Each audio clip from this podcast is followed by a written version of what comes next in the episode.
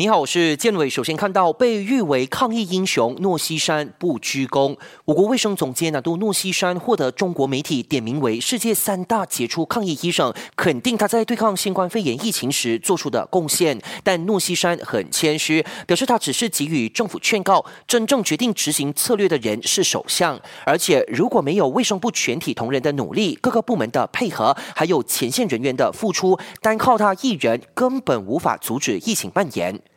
抗议，你我也有责任。为自己、为家人、为国家，请继续留在家中。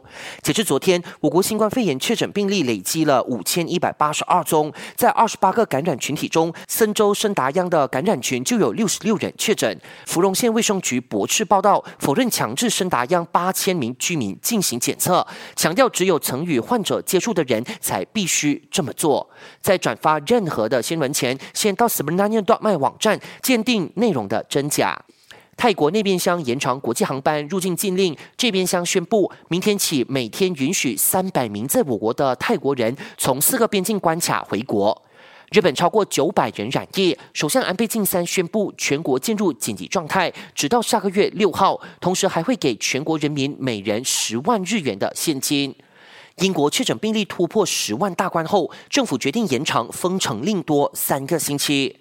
美国疫情严重，至今有超过六十七万人确诊，三万多人死亡。七个州已经将限制措施延长到了下个月十五号，但总统特朗普却坚持要尽快的复工，好让经济活动重回正轨。感谢您的收听，我是建伟。